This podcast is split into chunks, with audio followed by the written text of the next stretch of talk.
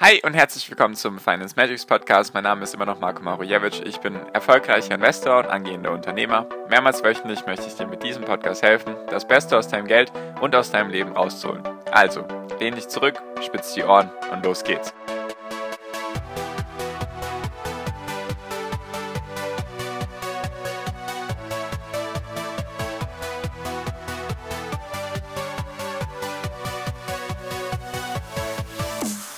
Jetzt geht auf einmal doch alles noch viel, viel schneller als gedacht und was das für dich als Investor bedeutet, darum geht es in der heutigen Podcast-Folge. Hi und herzlich willkommen zum Finance Magics Podcast. Wir sind heute bei Folge 396 und ich möchte mit dir über die aktuelle Lage reden. Was ist passiert? Warum sind die letzten Tage wieder die Börsen eigentlich ganz gut runtergegangen? Was sind eben die Implikationen daraus und was bedeutet das eben für dich als Investor? Genau, deswegen lass uns auch direkt starten. Und zwar, was ist überhaupt passiert? Also, falls du täglich ab und zu mal in deinen Depot reinschaust, dann hast du wahrscheinlich gesehen, dass es am Dienstag und am Mittwoch jetzt stärker runtergegangen ist, vor allem wieder bei den Wachstumswerten, also alles, was mit Technologie zu tun hat oder eben was stark am Wachsen ist, ist runter, jedoch auch der DAX, Dow Jones, S&P 500 sind alle auch nochmal ein bisschen unter die Räder gekommen, teilweise 2-3 Prozent auch bei den großen Indizes, bei manchen Aktien waren es teilweise sogar zweistellige Verluste am Dienstag. So. Deswegen, bevor ich dir jetzt erkläre, was es damit auf sich hat, woran das liegt, würde ich dich gerne darum bitten, kostenlos meinen Podcast zu abonnieren. Falls du das noch nicht getan hast, dann verpasst du eben sowas in Zukunft nicht. Und ohne jetzt weiter drum herum zu reden, fangen wir auch an. Und zwar gab es einen Kommentar von einem relativ hohen Tier der US-Notenbank, also von der Fed. Und zwar habe ich am Intro gesagt, jetzt soll alles noch viel, viel schneller gehen als davor schon gedacht. Und zwar, was ist aktuell der Stand der Dinge? Es gab ja die erste Zinserhöhung seit 2018 wieder in den USA von 0,25 Prozent. So, und alle gehen davon aus, dass es dieses Jahr einige Zinserhöhungen geben wird. Bis 2023 gehen die meisten von bis zu neun Zinserhöhungen aus, weil die Inflation einfach extrem hoch ist. In Deutschland lag sie im März, jetzt glaube ich bei 7,3 Prozent. In den USA, da gibt's bisher nur die Daten vom Februar, lag sie bei 7,9 Prozent. Jetzt haben wir das ganze Thema mit dem Krieg und so weiter, was natürlich die Energiepreise deutlich erhöht hat, also Öl und Gas und so weiter. Und deswegen könnte die Inflation wahrscheinlich vielleicht, wenn es doof läuft, sogar zweistellig sein. Und das war seit vier oder fünf Jahrzehnten nicht mehr der Fall. Und deswegen versucht die Fed natürlich alles in ihrer Macht Stehende, um diese Inflation wieder runterzubekommen, weil sie möchte ja natürlich so um die oder im Schnitt zwei Prozent Inflation. Das ist sozusagen die angemessene Teuerungsrate. So, und jetzt ist die Inflation eben extrem weit oben und sie ist wirklich extrem weit oben. Also das, was die Fed eigentlich in den Jahren davor immer versucht hat, auch mit dem Helikoptergeld und so weiter und auch in den Jahren davor, dass man endlich mal die Inflation anheizt, weil die teilweise halt bei 0% sogar im negativen Bereich war. Jetzt ist also diese Inflation da und auf einmal ist sie nicht mehr gut, weil sie einfach zu hoch ist und deswegen sollen jetzt die Zinsen erhöht werden. Das überrascht jetzt niemanden, das habe ich auch schon öfters gesagt. Nur was sind jetzt die aktuellen Veränderungen? Und zwar geht es darum, dass dieses hohe Tier, ich kann mir konnte mir den Namen leider nicht merken, hat gesagt, es soll jetzt noch viel, viel aggressiver werden. Und zwar was genau? Und zwar erstens mehr Zinserhöhungen wahrscheinlich, vielleicht noch stärkere Zinserhöhungen und noch schneller eine Reduzierung von dem Anleihendepot, von dem Balance Sheet von der Fed. Also, fangen wir mal mit dem ersten Schritt an. Und zwar noch mehr Zinserhöhungen. Also es könnte sein, dass es, dass diese neuen Zinserhöhungen bis zum Ende des Jahres 2023, dass die zu wenig sind. Also dass es vielleicht noch mehr Zinserhöhungen gibt. Oder ein anderer Punkt eben, dass die Zinserhöhungen nicht mehr um 0,25% stattfinden, sondern sogar um 0,5%. Es gibt jetzt schon einige Marktteilnehmer, die davon ausgehen, dass bei der nächsten Sitzung, die im Mai, glaube ich, angesetzt ist, dass die Zinsen um 0,5% erhöht werden. Und manche Marktteilnehmer gehen da sogar davon aus, dass die Fed gar nicht mehr bis Mai warten möchte, sondern vielleicht schon im April diese Zinserhöhung stattfindet. Also das heißt, die Zinserhöhung könnte doppelt so hoch sein wie eben bisher gedacht, also doppelt so schnell, sage ich mal. Und was sind jetzt schon die Implikationen daraus, wenn man sich die, wenn man sich die Zinsen in den USA für Immobilien anschaut? Ich vermute mal, es waren zehnjährige Zinsen oder auf jeden Fall einfach, wenn man einen Immobilienkredit aufnehmen möchte. Dann sind die Zinsen aktuell, und das ist auch in Deutschland der Fall, habe ich schon gehört, sind wir teilweise schon bei fünf Prozent Zinsen. Also nichts mehr mit 1,5 Prozent oder sogar unter 1 Prozent gab es teilweise in den letzten paar Jahren die Möglichkeit, Immobilienkredite aufzunehmen. Jetzt sind wir teilweise schon bei 5 Prozent. Kommt natürlich darauf an, wie viel Eigenkapital man mit reinbringt und so weiter. Jedoch teilweise gibt es jetzt schon Banken, die im Schnitt 3, 4 oder sogar 5 Prozent verlangen. Also extrem hohe Zinsen, obwohl eben die Zinsen eigentlich erst bei 0,25 bis 0,5 Prozent liegen. Deswegen, die Zinsen orientieren sich natürlich an den Zinsen der Notenbank. Also es gibt sozusagen die Notenbankzinsen und dann gibt es noch die Immobilienzinsen. So.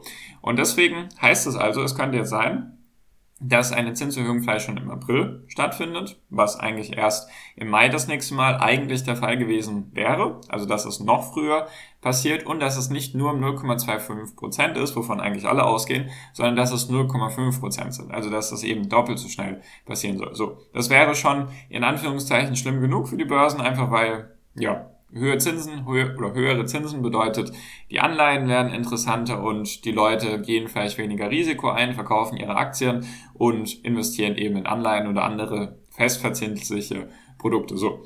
Und jetzt was sozusagen noch auf die Kirsche oder die Kirsche auf der Sahnetorte für die schlechte Laune der, der Börse ist, ist einfach, dass es auch noch darum geht, dass das Balance Sheet, also das Anleihendepot von der US-Notenbank, dass das noch schneller oder das noch schneller abgebaut werden soll als schon gedacht. Und zwar ist es so, ich glaube, die Fed hat um die 5 Billionen Dollar oder vielleicht sogar 6 Billionen Dollar eben an Anleihen gekauft in den letzten Jahren. Einfach durch Corona natürlich auch und durch diese Geldflut, Helikoptergeld, dieses Geld musste ja irgendwo herkommen. Das heißt also, es ist extrem viel Geld. Und zum Beispiel war es 2018, als es dann die letzte Zinserhöhung gab, ist es, glaube ich, in einem Dreivierteljahr von 4,8 Billionen runter auf 4,3, 4,4 Billionen. Also da ist einiges vom Markt genommen worden, also knapp 400 Milliarden Dollar, was auf jeden Fall einiges ist. Und jetzt sind wir, glaube ich, irgendwo zwischen 5 bis 6 Billionen, ändert sich natürlich täglich, deswegen weiß ich nicht die genauen Daten, nur ich habe auf jeden Fall letzt irgendwas zwischen 5 bis 6 Billionen gesehen. Und jetzt geht es darum, dass dieses Anleihenkauf Programm oder ein Verkaufprogramm stattfindet. Davor hatten wir immer ein Anleihenkaufprogramm, habe ich immer gesagt, 120 Milliarden Dollar pro Monat wurden in Anleihen investiert. Das wurde jetzt komplett gestoppt. Und jetzt geht es sogar darum, dass die schneller verkauft werden sollen als gedacht.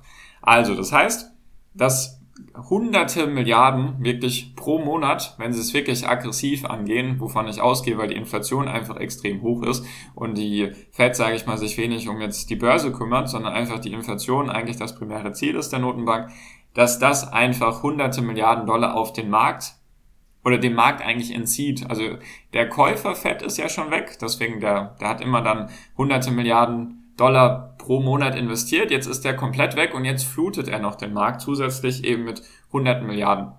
Deswegen geht es jetzt darum, die Frage ist, wie viele Käufer wird es von diesen Anleihen geben? Weil wenn die niemand kauft, dann wird sehr, sehr viel Liquidität und sehr viel Kapital einfach von den Märkten runtergezogen und das ist eben natürlich sehr, sehr schlecht. Deswegen, um das mal kurz zusammenzufassen, das waren die Gründe, die wahrscheinlich jetzt dafür gesorgt haben, dass eben die letzten Tage die Börsen runter sind und dass es halt auch die nächsten Wochen und Monate wahrscheinlich jetzt erstmal nicht entspannt wird, also nicht das, was man bisher kannte aus dem Jahr 2020. Der Corona-Crash kam und dann ab März ging es eigentlich in einem Strich nach oben für eineinhalb Jahre. Das wird wahrscheinlich nicht mehr der Fall sein, ist auch nicht die Normalität. Deswegen, um jetzt zu der Quintessenz von der ganzen Folge zu kommen, was sollte man also aktuell machen oder was könnte man aktuell machen?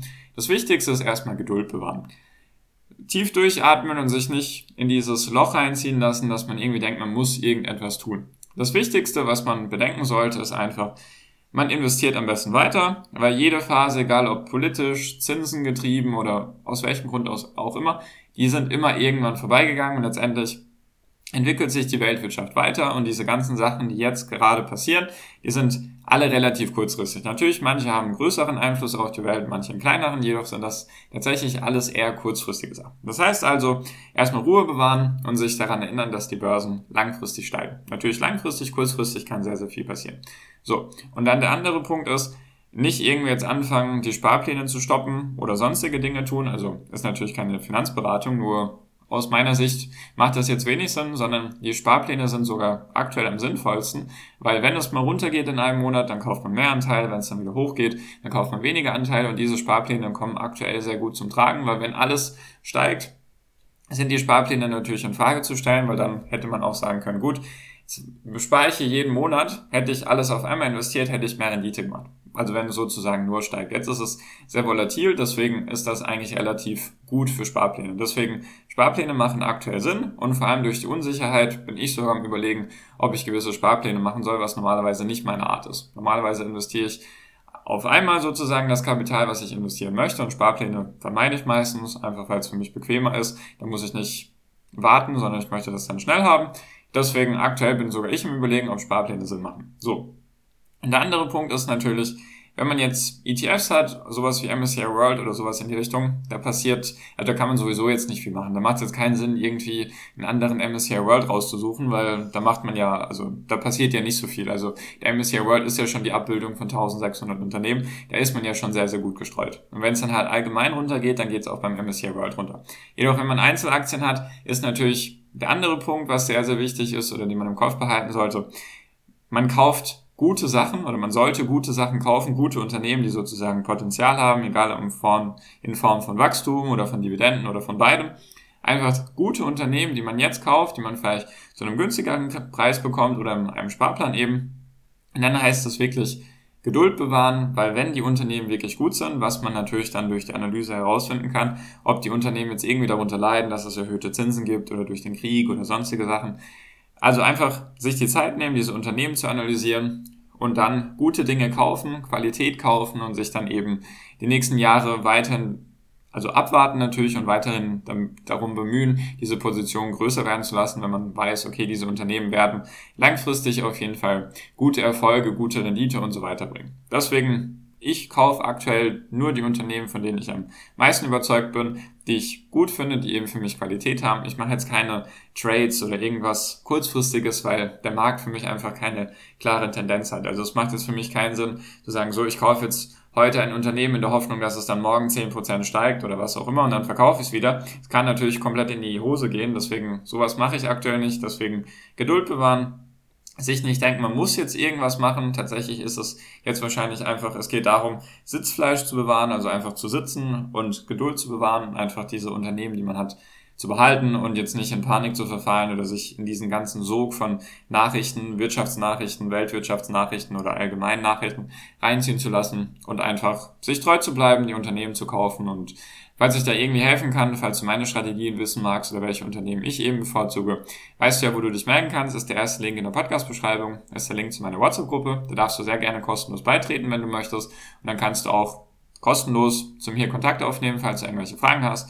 Und wollte ich einfach mal mit dir teilen. Deswegen aktuell passieren viele Sachen, die eher negativ sind für die Börsen, jedoch kurzfristig. Irgendwann kommt dann die Normalität. Vielleicht gibt es irgendwann eine Rezession und dann reden wir vielleicht in ein paar Monaten schon wieder von Zinsabsenkungen und von Geldflut von den Notenbanken. Wir werden sehen, irgendwas wird auf jeden Fall passieren, es bleibt auf jeden Fall spannend. Deswegen, falls sich sowas interessiert, wie gesagt, sehr gerne kostenlos meinen Podcast abonnieren. Und damit bin ich jetzt auch schon fertig für diese Folge. Deswegen bedanke ich mich hiermit für deine Aufmerksamkeit und wünsche dir jetzt wie immer noch am Ende einen wunderschönen Tag, eine wunderschöne Restwoche. Genieß dein Leben und mach dein Ding. Bleib gesund und pass auf dich auf und viel finanziellen Erfolg dir. Dein Marco. Ciao, mach's gut.